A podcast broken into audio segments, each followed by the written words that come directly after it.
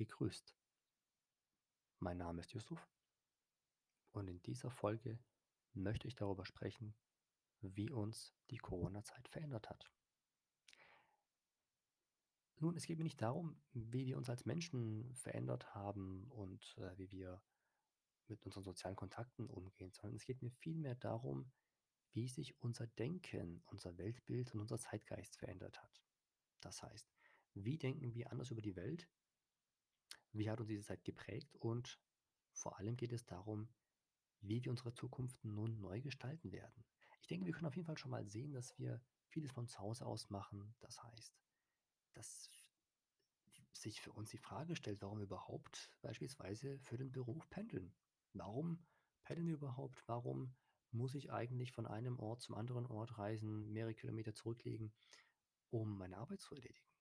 Geht doch alles von zu Hause aus. Wir merken also, dass das Internet eigentlich für uns und auch die Digitalisierung vieles erleichtern kann und auch ähm, erleichtert. Das haben wir festgestellt. Lass uns einmal von der Bildung die ganze Sache betrachten. Wir sehen, dass seit einem Jahr ähm, viele Schüler zu Hause sind und von zu Hause aus unterrichtet werden. Die Lehrer sind ebenfalls zu Hause unterrichten. Was ist da jetzt nun anders und was passiert im, in unserem Gehirn und in unserem Verständnis? Ich denke, eine Sache, die passiert ist, dass die Schüler nicht mehr die Dinge aus den Augen des Lehrers betrachten, sondern der Lehrer lädt etwas hoch, er moderiert, ja, und dann laden wir, laden die Schüler Dinge hoch, die Lehrer laden Dinge hoch und man wird selbstständig als Schüler und versucht irgendwie wahrscheinlich da zu Hause die Dinge zu begreifen, aber auf, auf seine eigene Art und Weise jeder. Das heißt, man ist nicht mehr darauf angewiesen, jetzt zu gucken, was will der Lehrer mir eigentlich damit sagen, wie kann ich den verstehen, sondern die Schüler sitzen zu Hause und sind auf sich allein gestellt irgendwie. Ich denke, was damit passiert ist, dass man davon ausgeht, dass das normal wäre und dass man sich gar nicht mehr so sehr auf das Gegenüber einlassen muss.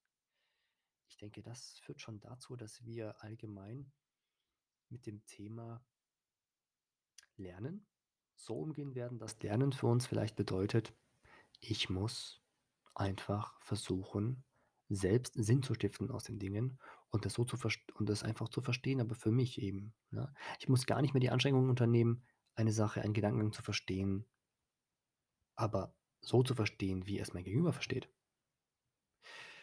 Es könnte also sein, dass wir es später mit einer Generation zu tun haben, die in dieser Welt herumläuft und die vielleicht viel schlechter zuhören kann.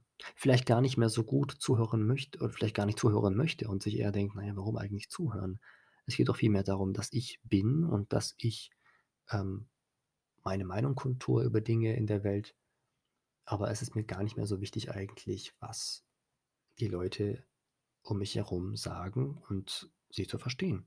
Könnte sein. Ist natürlich ein Gedankenexperiment. Ist natürlich möglich, muss aber nicht so sein. Aber ich denke auf jeden Fall, dass wir natürlich dadurch, dass wir viel weniger sozial gerade unterwegs sind und eher von zu Hause aus sozial sind, passiert, glaube ich, eine ganz wichtige Sache. Wir haben einen Komfort.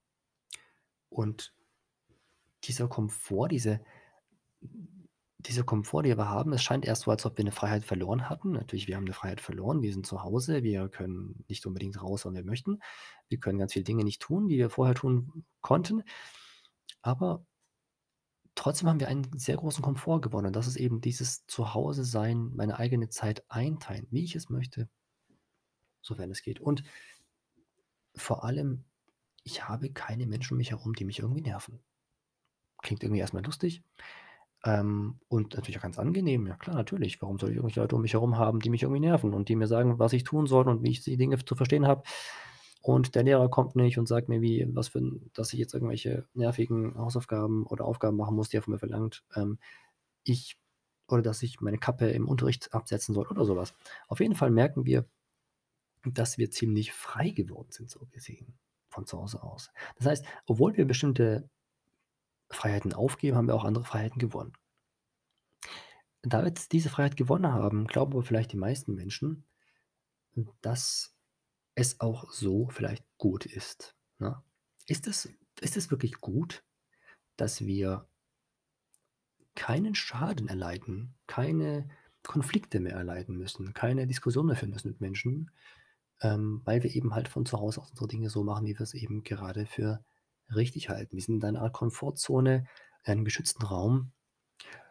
Und ich denke, da ist eben die Gefahr drin, dass wir vielleicht es mit einer Generation zu tun haben werden, vielleicht später, oder dass wir als Menschen, also auch wir sind ja gerade, wenn wir jetzt keine Schüler sind, trotzdem zu Hause und gewöhnen uns dran. Und es könnte sein, dass wir dann wirklich sogar dadurch viel weniger Kontakte haben möchten zu anderen Menschen. Das heißt, wir haben dann vielleicht eine Philosophie von einem Leben, das irgendwie unberührt ist, nämlich mein eigenes Leben in meiner eigenen Welt, wo ich meine Welt so gestalte, wie sie mir gefällt eben, ohne dass sich Menschen einmischen wirklich. Denn so, dass wenn ich zu Hause bin, können sich noch weniger Leute einmischen irgendwie. Ne?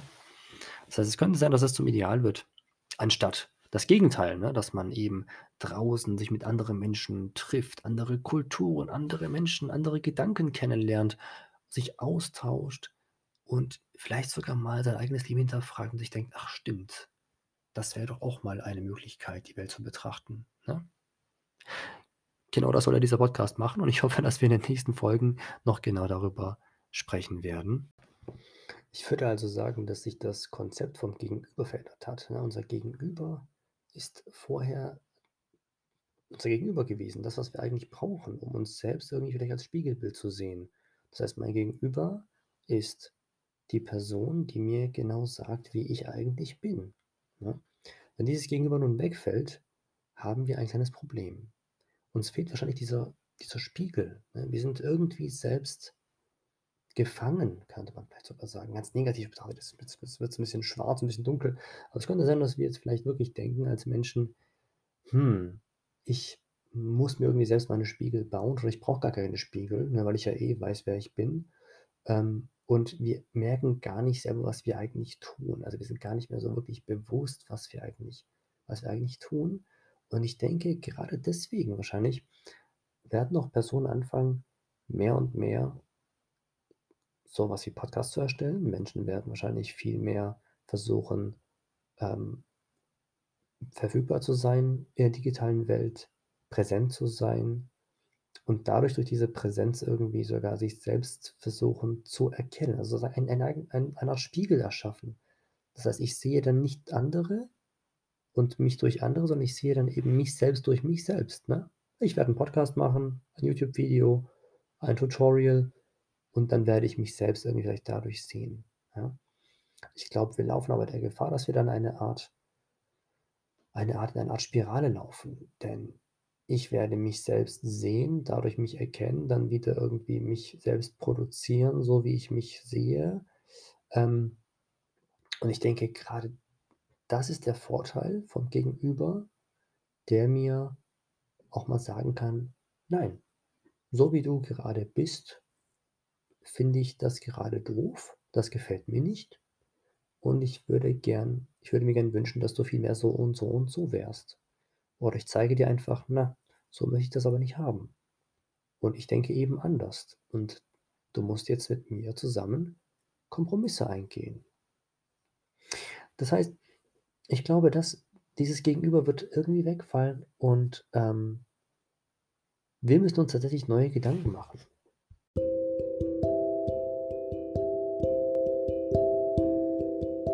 Ich wünsche euch alles Gute. Bis zum nächsten Podcast. Bleibt gesund.